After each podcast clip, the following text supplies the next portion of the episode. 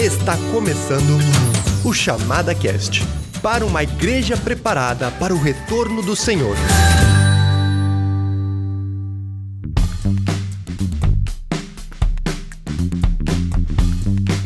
Tá, meu nome é Stephanie Urivondra, certo? E eu estou em casa. É isso mesmo, eu tô em casa em home office. Não estamos nos estúdios da chamada, mas mesmo assim estamos juntos online. E eu quero saudar o meu companheiro aqui, Daniel Lima. Muito obrigado por fazer parte dessa nova experiência aí. É uma alegria, Stefan. Oi, Stefan, Arthur, todos os nossos ouvintes. Mesmo no meio de quarentena, nós continuamos promovendo aquilo que, que nos move, que nos empolga. Isso aí, ativos, não podemos parar, né? Como o Daniel já falou, estamos aqui com o nosso convidado, Arthur Lupion. Muito bem-vindo. Boa, boa tarde. Eu tenho que falar boa tarde, né? É, depende, depende de que horas o cara tá ouvindo. Uma alegria estar com vocês aqui direto do Uruguai, participando aí do Chamada Cast. Sempre uma alegria estar com vocês e Daniel e poder compartilhar um pouquinho do que tá rolando por aqui também. Legal, gente. É, vocês vão perceber que a qualidade de áudio vai vai estar tá um pouquinho comprometido, né, por essa situação toda. A gente também não estava esperando, mas a gente achou que não devia deixar passar essa oportunidade para conversar sobre um pouquinho, né, ver o que, que essa crise toda nos ensina e o que, que a gente pode tirar de proveito dessa situação que talvez aos olhos humanos aí a gente não consegue perceber nada de bom, né? Mas sabemos que temos um Deus que é especialista em pegar situações ruins e transformar isso para sua glória. Beleza, gente. Antes da gente começar então nosso papo, a gente vai ter o nosso tempo de recados. Fique ligado agora nos recados da chamada.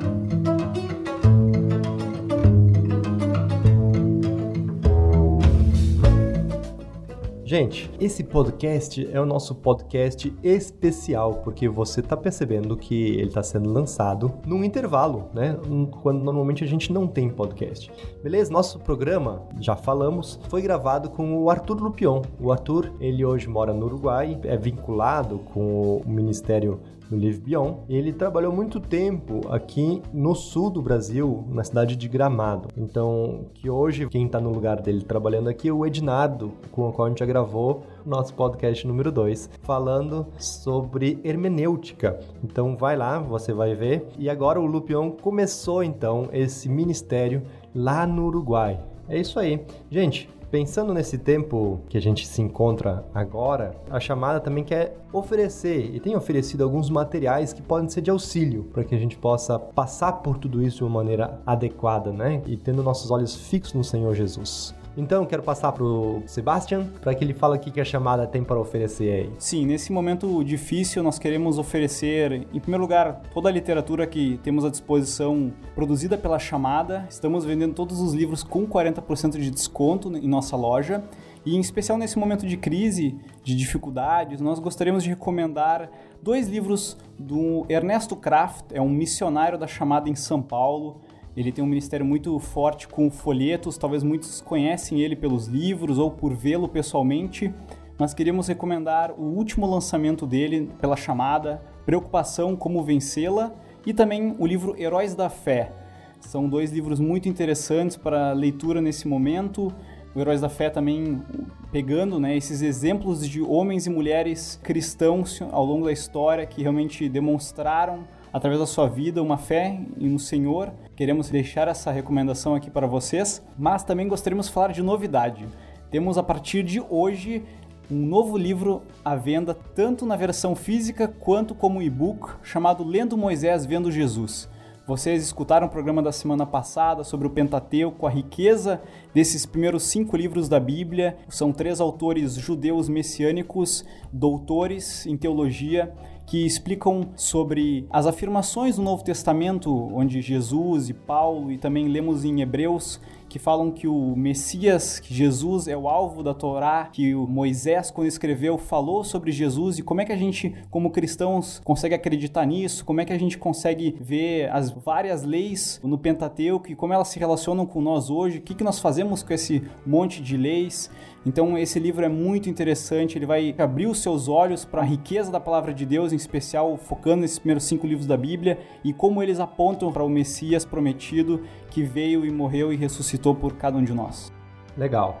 Que a gente, como chamada, quer que você possa desfrutar né, e usufruir de todos os materiais. Por isso que a gente está fazendo essas promoções. Inclusive, os e-books da chamada estão todos eles com um preço de no máximo R$ reais. Tem e-books aí por R$ reais também. Então aproveita, aproveita esse momento para ler, para aumentar a sua intimidade com o Senhor Jesus. Beleza? Então é isso, gente. Fique aí com o nosso programa de hoje.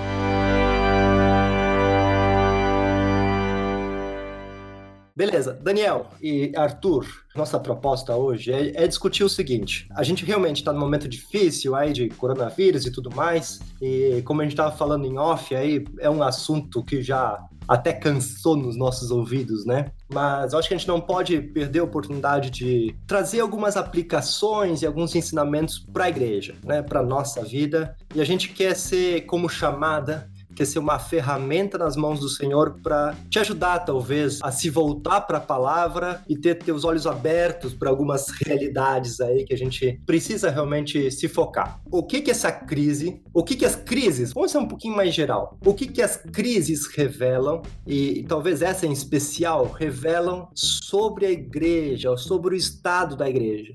E a gente quer tocar em alguns assuntos aos quais a gente precisa talvez prestar um pouco mais de atenção na palavra, algumas verdades meio esquecidas, ou alguns conceitos meio deturpados na nossa mente, ou pelo menos, talvez muitas vezes a gente prega de um jeito, mas vive de outro. Isso é muito possível na nossa igreja. Então, eu quero passar a bola para Daniel e Arthur. Que pontos vocês veem hoje que a igreja, talvez diante dessa crise, pode ter a oportunidade de ter algumas mudanças? O que, que revela essa crise é, na realidade da igreja?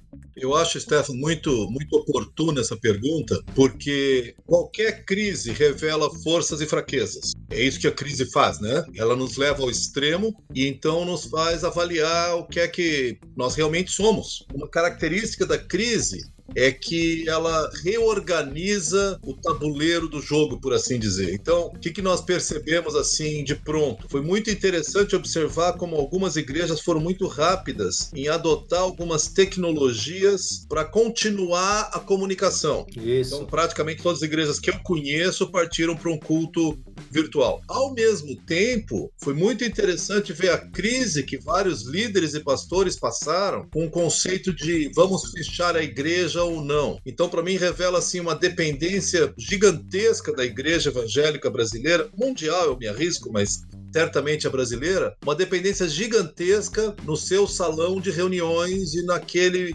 evento e naquela cerimônia. É como se o culto fosse a igreja. Se eu não posso ter culto, eu deixo de ser igreja. Uhum. E isso, isso é um alerta muito grande para nós, porque é uma fragilidade, uma distorção que quase que nos faz uma igreja veterotestamentária, né? Com o templo e tem que prestar o culto, o sacrifício no templo. Exatamente. E, e por favor, eu não sou contra culto, é claro. E acho que nós devemos nos reunir em grandes ajuntamentos e ouvir a palavra e louvar a Deus, mas a nossa vida como igreja não depende inteiramente de um evento e de um local. E isso está sendo evidenciado nesta crise. Sim. O conceito de igreja, né? Não sei se vocês concordam com isso. Por mais que a gente pregue nas igrejas, não, a igreja são aqueles membros do corpo de Cristo, são as pessoas que aceitaram Jesus como seu salvador, mas o próprio jeito da gente denominar, né? Ah, vamos à igreja. Isso muitas vezes reforça um conceito prático, talvez, por mais que alguém nos questione, ah, o que é a igreja? A gente saiba responder, mas na prática isso nos faz é, ficar tão vinculado a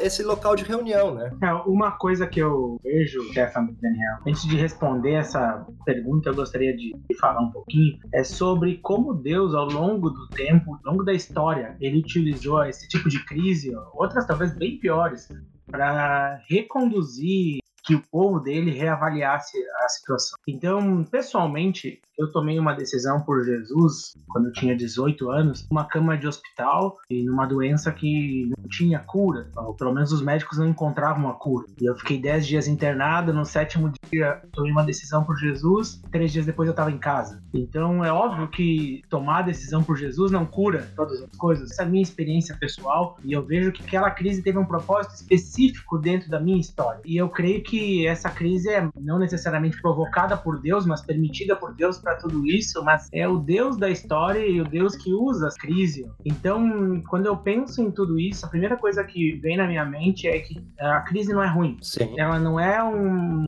uma punição de Deus agora para a humanidade. Não, ela é um momento de reavaliar. E o objetivo de Deus sempre é a transformação por qualquer movimento dele. Uhum. Agora, pensando especificamente dentro da igreja, eu creio que todas as crises que uma crise exterior traz para nós, né, que é repensar como nós estamos sendo, é muito positivo, porque nós, como igreja, precisamos realmente repensar, e se atrelar a um evento. Por exemplo, quando eu pergunto para as pessoas como você está com Deus, a maioria das pessoas ela responde: Ah, eu estou fazendo a minha devocional. Não foi isso que eu perguntei. Uhum. Eu perguntei como você está com Deus. Talvez quando a gente pergunta para a maioria das pessoas como você está como igreja, as pessoas respondam: Ah, eu estou indo no domingo. Todo domingo eu estou indo à igreja. Exatamente. Mas não foi isso que eu perguntei. Eu perguntei como você está como igreja. Então, nós trazemos a resposta do nosso relacionamento com Deus só à devocional e como igreja nós atrelamos a nossa saúde ao nosso domingo. E agora não tem domingo. E aí? E aí como é que eu avalio?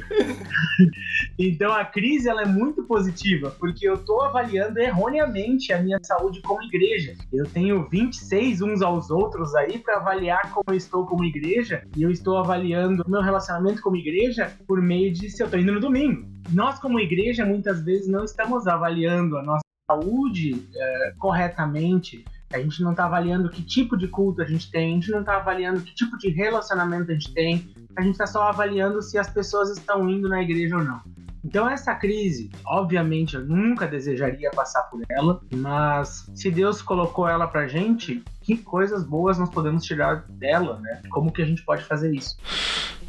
É, parece que a minha vida cristã se limita às atividades institucionais. É, se tu vai perguntar mesmo, tem gente que, ah, se não tiver uma reunião de oração, eu não oro. Se não tiver uma saída evangelística, eu não evangelizo. E agora, no momento onde o, o teu cristianismo individual ali é aprovado, né? E é o que é o real, na verdade, né? O que eu ia comentar é, é justamente isso. Está me vindo à mente aqui o modo como a igreja de Jerusalém se acomodou, e acho que a tendência humana é se acomodar, né? A gente se acomoda ao local, às estruturas que a gente começa a criar e elas ficam confortáveis. A igreja de Jerusalém se acomodou e Deus mandou uma crise.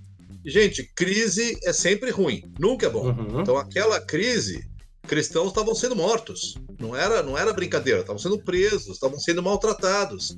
Agora, isso fez com que eles se espalhassem pelo mundo ali ao redor e, e por onde eles passavam, eles, eles pregavam o evangelho. Para usar uma, uma terminologia que eu vi numa pregação ainda hoje, os cristãos se espalharam e eles eram portadores de um vírus de fé e esperança em Jesus Cristo. E eles saíram espalhando essa fé e essa esperança. Então, Uhum. você fala, puxa vida, mas estava tão bom ali em Jerusalém, as coisas estavam se organizando, aí Deus permite que a coisa vire uma bagunça de novo.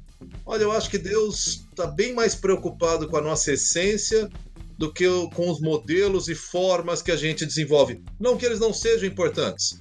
A gente deve sempre organizar as nossas ações. Mas o foco de Deus é, é justamente a essência de um coração voltado a Ele e, e de que maneira esse coração flui para as nossas ações e para os nossos relacionamentos, né? Pegando o gancho, Daniel, do que você está falando sobre a Igreja de Jerusalém, quando nós reparamos ali em Atos 2, do 42 até o 46, nós vemos cinco anos de história. Um elemento que eu acho muito interessante é que a igreja estava se reunindo no templo das pessoas que mataram Jesus. Quando a gente vê Estevão falando ali depois, o discurso dele não tem nenhuma novidade, só que ele é perseguido e apedrejado. Ou seja, nós temos uma igreja se reunindo no templo não sendo relevante. E quando muitas vezes as pessoas falam sobre a igreja de Jerusalém, se fala só positivamente dessa igreja. Mas a gente esquece que essa igreja cumpriu a grande comissão e não se espalhou. E aí a crise vem com relação a isso, um propósito específico para aquela igreja. E me chama a atenção de que a igreja tem o poder desde o início de perder o foco. Então a gente está falando sobre algo do início da igreja. Né? Uhum, uhum.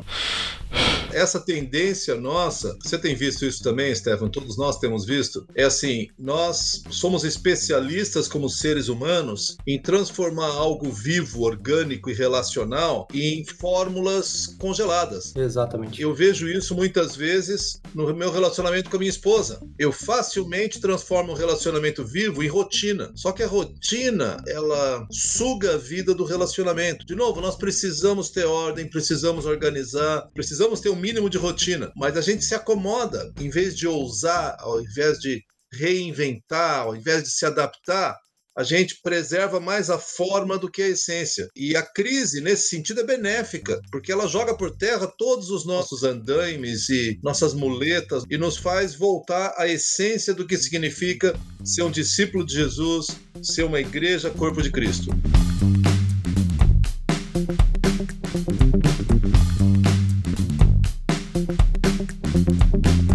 É, um outro elemento que eu acho importante na hora da crise, gente, é que ela não é tudo ruim. Pelo contrário, ela nos leva a nos fortalecer. Porque, na verdade, o que realmente importa é a nossa comunhão com o nosso Senhor Jesus. A crise traz isso à tona. É a hora que aquele cristão que está assim meio devagar, meio acomodado, ele para e tem uma chance de se conectar com Jesus de uma maneira toda especial. De novo, ninguém gosta de crise, mas a crise é como um alarme, um despertador cedo que te faz acordar. É hora, vamos lá. E eu acho isso uma coisa que tem o seu aspecto positivo, apesar da miséria, da desgraça, da situação que tem gerado, eu vejo um lado positivo que é justamente esse renovar da nossa relação com Jesus. É, então o desafio que fica dessa primeira parte, é, talvez de todo esse podcast no final vai ser, é a gente olhar para dentro e fazer uma autoavaliação de como é que tá o meu relacionamento com Deus e os meus próprios hábitos, hábitos cristãos, né, no fim das contas, né? Sim.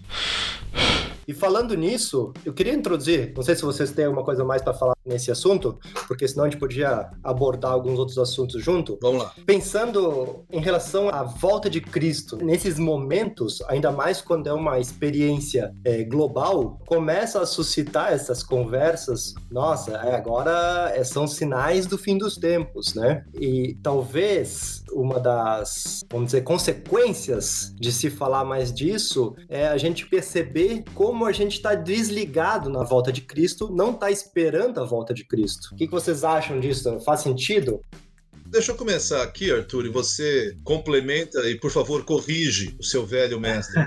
Eu acredito que não importa como é que o cristão entende a volta de Cristo, é um fator essencial na fé cristã o fato de que a nossa história caminha rumo a um final. E diferente de algumas perspectivas cronológicas aí, o final da história não é morte e destruição. O final da história é uma festa lá no céu. Nós estamos caminhando para um final glorioso para todos aqueles que são discípulos de Jesus. O final da história é a volta gloriosa de Cristo. Então, apesar da maioria da igreja acreditar nisso, de novo, eu chamo que é uma, uma verdade de prateleira. De vez em quando você tira, dá uma espanada nela e põe na prateleira de novo. Eu acho isso trágico, porque, puxa vida, não importa se você vive um momento bom da sua vida ou um momento de tragédia da sua vida, nossa esperança é que nós caminhamos rumo ao reencontro com Jesus. Gente, Gente, isso devia encher nosso coração, devia nos, nos animar e, e, nos fazer compreender a beleza das promessas que nos são dadas. Hoje de manhã eu comentei com vocês já, eu ouvi um poema do pastor Dietrich Bonhoeffer, que ele escreveu provavelmente algumas semanas antes de ser enforcado pelo regime nazista, e o poema dele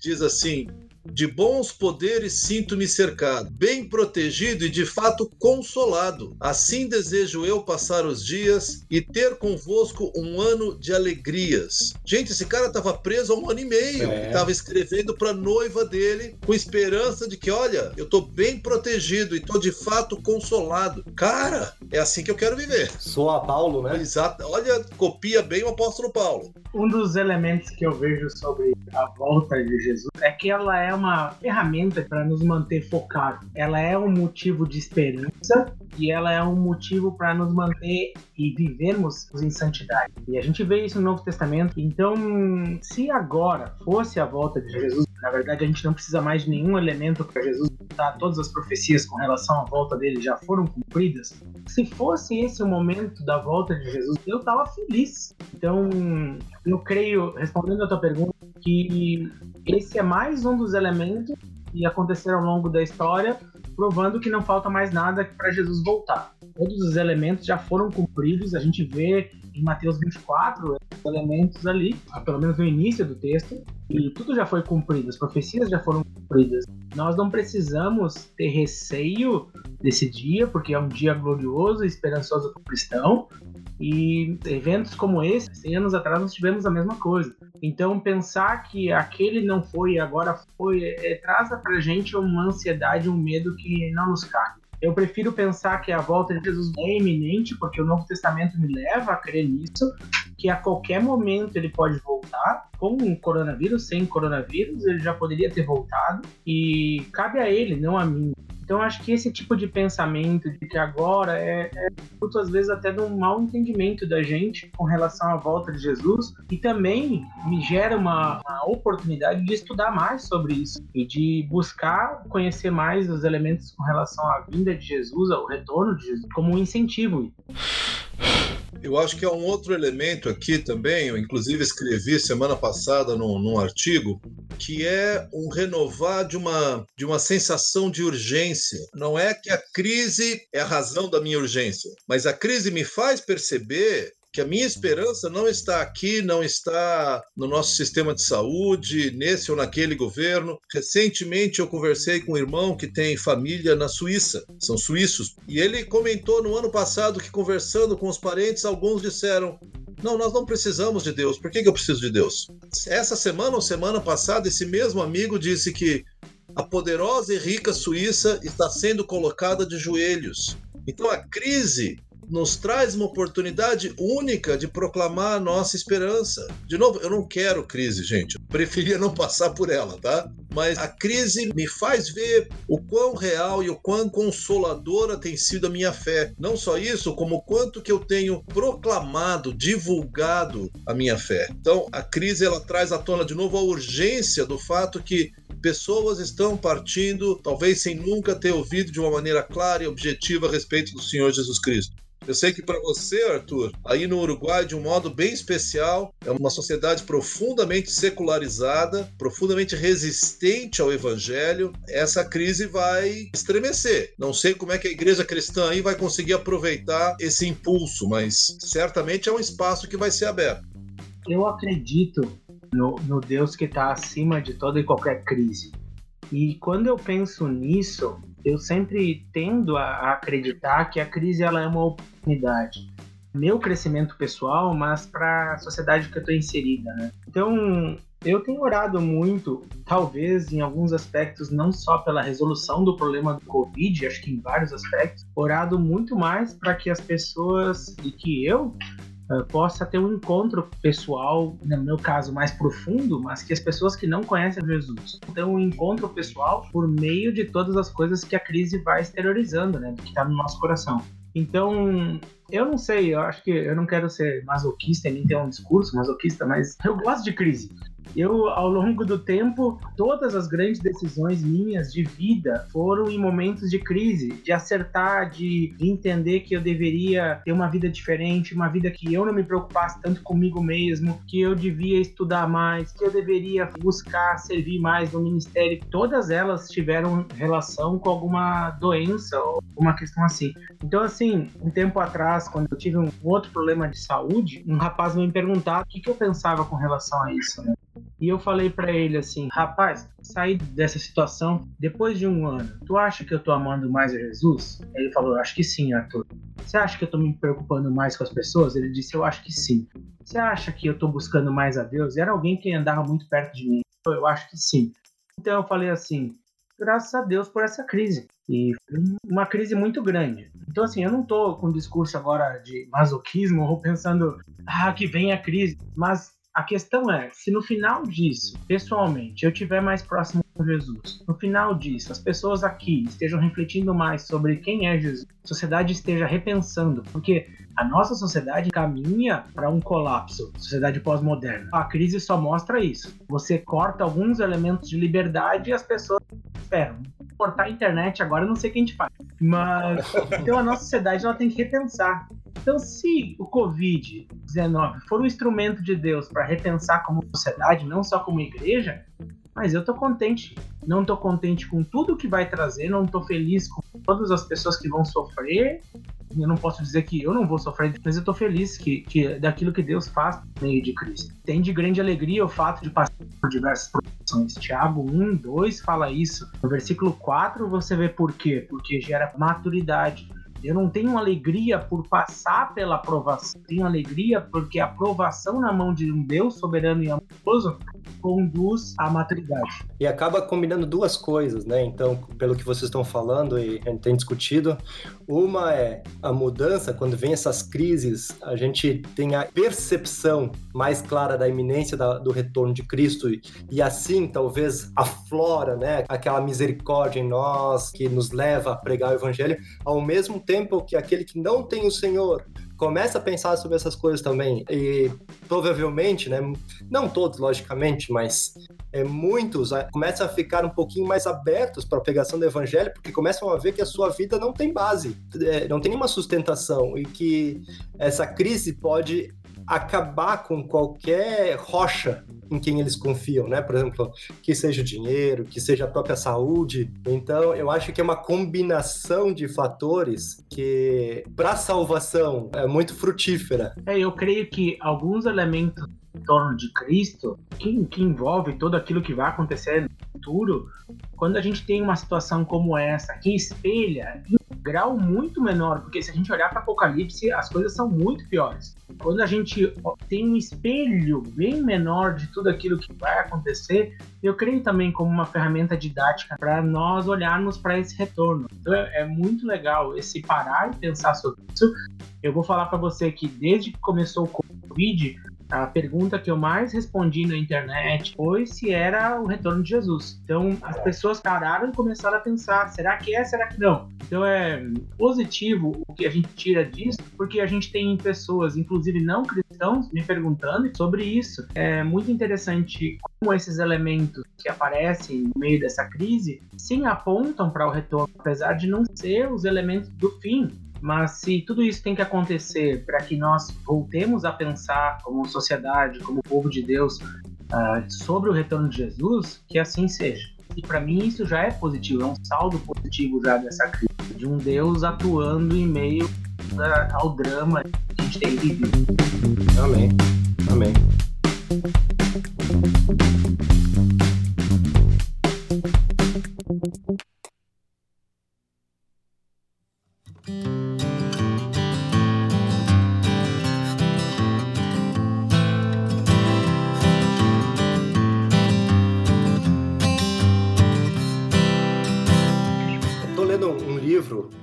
Umas devocionais né, daquela americana, a Johnny Erickson Tara. Bom, só para quem talvez não conheça ela, ela sofreu um acidente na juventude, ela foi mergulhar e acabou batendo uma pedra e ficou paraplégica, né?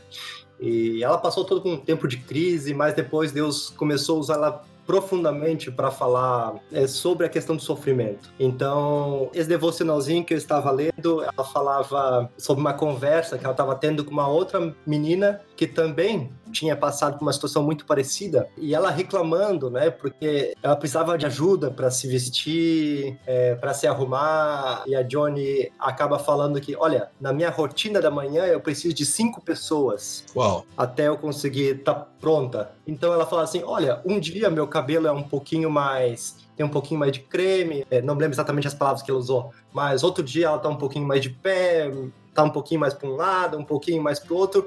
É, é difícil estar tá exatamente como eu quero. Ou às vezes a pessoa que vai fazer maquiagem em mim faz uma maquiagem um pouquinho mais forte, um pouquinho mais fraca. E a conclusão do ensino dela para essa menina é: olha, essas crises nos fazem mais flexíveis e mostrando como a gente não controla situações e talvez trazendo isso para nossa realidade hoje, pô, como a nossa vida, a nossa realidade não está nem um pouco nas nossas mãos, no nosso poder de decisão e como isso nos faz crer no Deus que é soberano sobre todas as coisas e ao mesmo tempo não só crer, mas descansar que ele sabe melhor o que está fazendo do que a gente, né? Sim, sim. Eu acredito, eu ouvi essa ilustração uma vez de que nossas vidas e o próprio corpo de Cristo, ele é uma obra que está sendo construída por Jesus e ele nos usa para isso. E com isso, as pessoas vão colocando andaimes em volta dessa obra enquanto trabalham nessa obra. O problema, como nós comentamos antes, é que às vezes a gente se apaixona pelos andaimes. Hum. A crise é ótima porque ela derruba todos os andaimes, vai tudo para o chão. E aí você tem uma chance de ver aquilo que Deus está realmente fazendo. Então, essa flexibilidade que você falou, Stefano, para mim é assim: o que, que sobra? Uhum. Porque às vezes a gente tem um discurso que é, que é, puxa, se eu tivesse mais tempo, eu me dedicava mais a Deus. Se eu não tivesse que correr tanto com o meu trabalho, eu iria evangelizar mais, eu iria ler mais a Bíblia, eu ia buscar mais a Deus, eu ia gastar mais tempo com a minha família. De repente, a coisa vira de perna para o ar e vira uma, entre aspas, uma bagunça para a grande maioria das pessoas aqui no Brasil e creio que ao redor do mundo, a quarentena impõe muito mais tempo.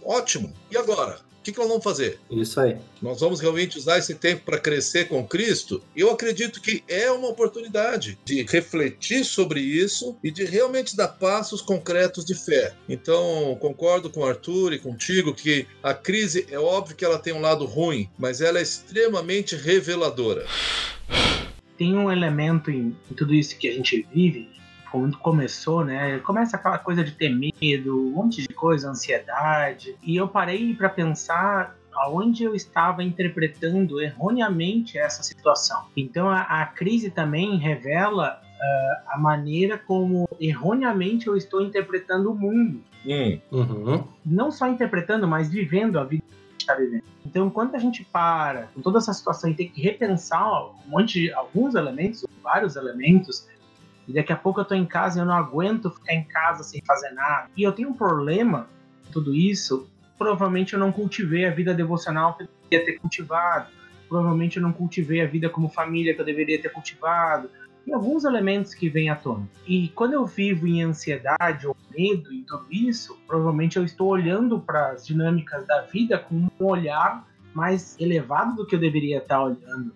Então, tudo isso também revela maneira errônea como eu estou interpretando os elementos da vida e a vida.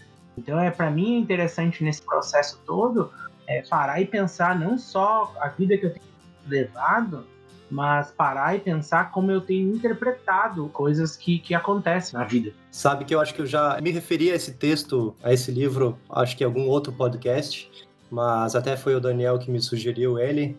É, fala de uma espiritualidade emocionalmente saudável, né? Eu posso estar me repetindo, mas se eu repetir, vocês aí vão ter que aguentar a minha repetição. é interessante como a gente não tem o costume de analisar as nossas emoções indo ao encontro que tu tem falado agora, Arthur. Talvez, nesse momento, um desafio que a gente tem que ter é, até para chegar nesse, nessa conclusão de como eu tenho interpretado as realidades, mas que sensações eu tenho tido? Por exemplo, se eu tenho medo, medo do que que eu tenho? E por que que eu tenho medo? deveria? Esse medo é, é racional? É um medo que é baseado em, em, verdades? Ou é um medo porque eu não conheço o meu Senhor? Ou outros sentimentos, ansiedade? Então, o negócio agora é eu tenho que me proteger de todas as formas. É por que, que eu estou tomando uma atitude dessa forma? O que está me levando a fazer isso? Eu acho que é um momento propício para parar e, e raciocinar sobre essas coisas, né? Eu acho interessante como a Bíblia e Deus pensando e sabendo de todas as coisas, antes de todas as coisas, ele provê já nas escrituras a resposta para todas as nossas dinâmicas. Né? Então a Bíblia ela não é só a última com relação à salvação do homem, mas ela traz uma solução perfeita para qualquer tempo. Eu separei aqui um texto que tem tudo a ver de 1 João, capítulo 4, 16 a 18, que é um texto que logo quando começou tudo isso veio muito à minha mente. Eu gostaria de ler aqui e só falar um pouquinho do movimento cíclico que esse texto traz. Assim conhecemos o amor de Deus, que amor que Deus tem por nós e confiamos nesse amor. Deus é amor. Todo aquele que permanece no amor permanece em Deus. Aí nós temos o primeiro elemento, permanecer em Deus e Deus nele. Dessa forma, o amor está aperfeiçoado em nós para que no dia do juízo tenhamos confiança. O texto aqui ele está trabalhando isso, essa questão da, do juízo final. E então nós permanecemos em Deus, o amor é aperfeiçoado e nós temos confiança. Uhum. E tenhamos confiança, porque neste mundo somos dele. No amor não há medo. Pelo contrário, o perfeito amor expulsa o medo. Então nós expulsamos o medo, porque o medo supõe castigo e não há castigo para nós, Amém. porque nós estamos em Cristo. E aquele que tem medo não está aperfeiçoado no amor. Então, eu penso num movimento bem interessante aqui, que é nós permanecemos, nós somos aperfeiçoados, nós temos confiança, nós expulsamos o medo e no amor não há medo e por isso nós permanecemos. E aí criamos um ciclo. Então é, é muito interessante nesse período. Assim, eu tenho pensado nesse texto desde o início, assim, quando veio o Covid Uruguai e tudo isso começou. Ah, esse texto foi o texto que Deus falou para mim diversas vezes Amém. permaneça em mim. Porque permanecendo nele, eu sou aperfeiçoado, tenho confiança, expulso o medo, não há, no amor não há medo, e aí gera um ciclo. Então é, é tem tudo a ver com o que você estava falando. Perfeito. Deixa eu compartilhar aqui uma palavra também. Há duas semanas atrás eu estava pregando e mencionei essa palavra que eu acho que é, de novo, um exemplo de esperança. Né? É o texto de Paulo, quando ele escreve a segunda carta a Timóteo, capítulo 4, ali no final, versos 17 e 18. O que eu quero destacar aqui é Paulo tinha plena ciência que ele seria morto muito em breve. Ele fala disso claramente nos versículos anteriores. Fala também que muitos dos amigos dele o abandonaram. Então, pense em crise, esse homem estava enfrentando uma crise. Ele estava num buraco horroroso, um calabouço úmido e nojento, e ele escreve assim: Na minha primeira defesa, ninguém apareceu para me apoiar. Todos me abandonaram. Então parece uma palavra de amargura, especialmente de um homem idoso no fim da vida. Mas olha a, a frase final do verso 16. Primeiro ele diz: Todos me abandonaram. No 16, que isso não lhe seja cobrado. Paulo parece que consegue manter o foco Que loucura. Em Cristo. E ele tem uma postura de graça para com aqueles que o abandonaram. E aqui eu tenho uma palavra para mim e para todos os ouvintes que talvez já estejam aí no grupo de risco, terceira idade, assim por diante, para nós tomarmos cuidado para não nos tornarmos amargos. Porque infelizmente eu conheço muitos cristãos que, que na sua fase de crise, de fragilidade, final de vida, andam de um lado para outro falando: me abandonaram, não me visitam, não me ouvem. Embora possa tudo ser verdade, Paulo fala claramente que isso não lhe seja cobrado. E o discurso dele continua cheio de esperança, de novo, enfiado num buraco horroroso, prestes a ser morto. Olha só, verso 17. Mas o Senhor permaneceu ao meu lado e me deu forças para que por mim a mensagem fosse plenamente proclamada e todos os gentios a ouvissem. De novo, o critério dele de alegria é: eu fui abandonado, a situação tá difícil, mas sabe, Deus esteve comigo e eu pude falar dele para todos aqueles que não o conhecem. A alegria dele está nessa possibilidade de falar de Jesus. Isso enche o coração dele. Tanto que o verso 18, ele termina assim: O Senhor me livrará de toda obra maligna e me levará a salvo para o seu reino celestial. A ele seja glória para todo sempre. Amém.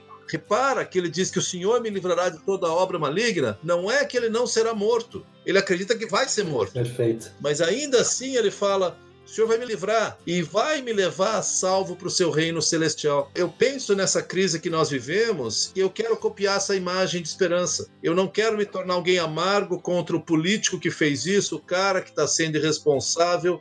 E não guarda a quarentena, aquele que me transmitiu isso, as injustiças que vão ser reveladas, porque a crise revela tudo, né? Então a gente que vai no mercado e compra tudo que tem, porque ele quer mais é que todo mundo se dane, porque ele quer se proteger. Então, com tudo isso, eu quero ter uma postura de graça. Amém. Quero ter uma postura como Paulo de se alegrar nas chances que eu tenho de proclamar o seu nome. E por fim, quero dizer, gente, Deus vai me livrar e vai me levar para o seu reino.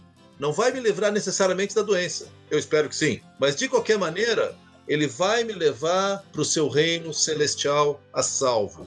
Essa é a nossa esperança. É isso que devia nos motivar e nos empolgar. Amém. Acho que fechamos com chave de ouro aí essas duas participações de vocês. Legal, gente. É, nosso tempo está correndo, então estamos finalizando. Vocês têm alguma palavra final para dar aí? Talvez fazer um, um resumão do que a gente falou aqui? Qual seria a nossa postura a partir de agora? Cara, eu acho que a nossa postura, o Arthur colocou muito bem no artigo dele, dizendo: amamos mais a Deus, amamos mais as pessoas e servimos aqueles ao nosso redor, da maneira que nos for cabível. Amém. O Arthur ele tem escrito no seu blog 3 em 1.org. Isso. 3 em 1.org, ok? Entra lá, o Arthur está começando essa semana falando um pouco dessa atitude nossa diante da crise, né? E é dois passos para trás, né? Esse é o tema geral, né? É, sabe que eu tento escrever, como cristãos, a nossa tarefa é sempre falar daquilo que Deus está falando no nosso coração e, e transformando. E quando começou essa crise, eu logo medo. É, acho que às vezes o líder cristão finge que não tem medo. É óbvio que ele tem. Eu me vi com medo em tudo isso. E eu parei meu tempo com Deus, tentando fazer um pouquinho do que eu falei no texto, de permanecer em Deus. Eu parei e pensei, Deus tem muita coisa para trabalhar no meu coração. E eu me vi tendo a necessidade de dar dois passos para trás. Tá? Meu convite para nós é dar dois passos para trás. Covid-19 não é um problema central da sociedade. Covid-19 não é um problema central tudo que a gente tem vivido. E, mas ele vai ser um instrumento de Deus, ou pode ser um instrumento de Deus, para revelar outras coisas e outras dinâmicas na nossa vida e na nossa sociedade. Então, o meu convite é dar dois passos para trás e permanecer nele. Amém. E várias vezes eu me vejo ansioso vendo notícia, vendo essas coisas e eu paro e não, tem que voltar para Jesus, tem que voltar para Deus e, e, permanecer nele. Não interessa o que passe, permaneça nele. E eu acho que a referência do Daniel, que muito bem ali de 2 Timóteo, é um homem permanecendo nele até o final. E é interessante, a gente escuta muito falar de um efeito manada nesse tempo de crise, né? Um se apavora, começa a comprar todos os papel higiênico do supermercado, o resto vai tudo atrás. E talvez nosso desafio é fazer um, um efeito manada reverso, né? De confiança no Senhor, de, de o que, que a gente posta na internet, o, como é que a gente conversa nos WhatsApp, mas trazendo essa perspectiva que a gente tem conversado aqui, né? De permanecer no Senhor, cuidar do próximo. Né? Então fica aí o, o desafio final. Beleza, gente? É, obrigado por estar com a gente nesse, nesse podcast também. Então, Deus abençoe vocês. Eu queria terminar com uma oração. Daniel, tu nos dirige numa oração final, por favor? Vamos nos colocar diante de Deus, então. Senhor, nós agradecemos porque podemos confiar num Deus que é soberano, um Deus que não foi surpreendido por essa pandemia, mas pelo contrário, no seu plano soberano permitiu que ela viesse, porque é na crise que o Senhor revela os nossos corações. Então quero te agradecer porque podemos descansar nessa realidade. Quero pedir que nós, os teus filhos, estejamos atentos a ti, como o Arthur falou, que cada um de nós dê um passo para trás para compreender o que é que o Senhor está falando no meio da crise. E que, como resultado dessa ação, nós possamos nos aproximar mais de ti, permanecer mais de ti, compreender mais a tua identidade, quem o Senhor é, e por isso abandonar o medo, Pai. E que, como resultado disso, nós possamos assumir uma postura mais ativa de serviço ao mundo que nos cerca. Faz-nos a tua voz nesse mundo perdido.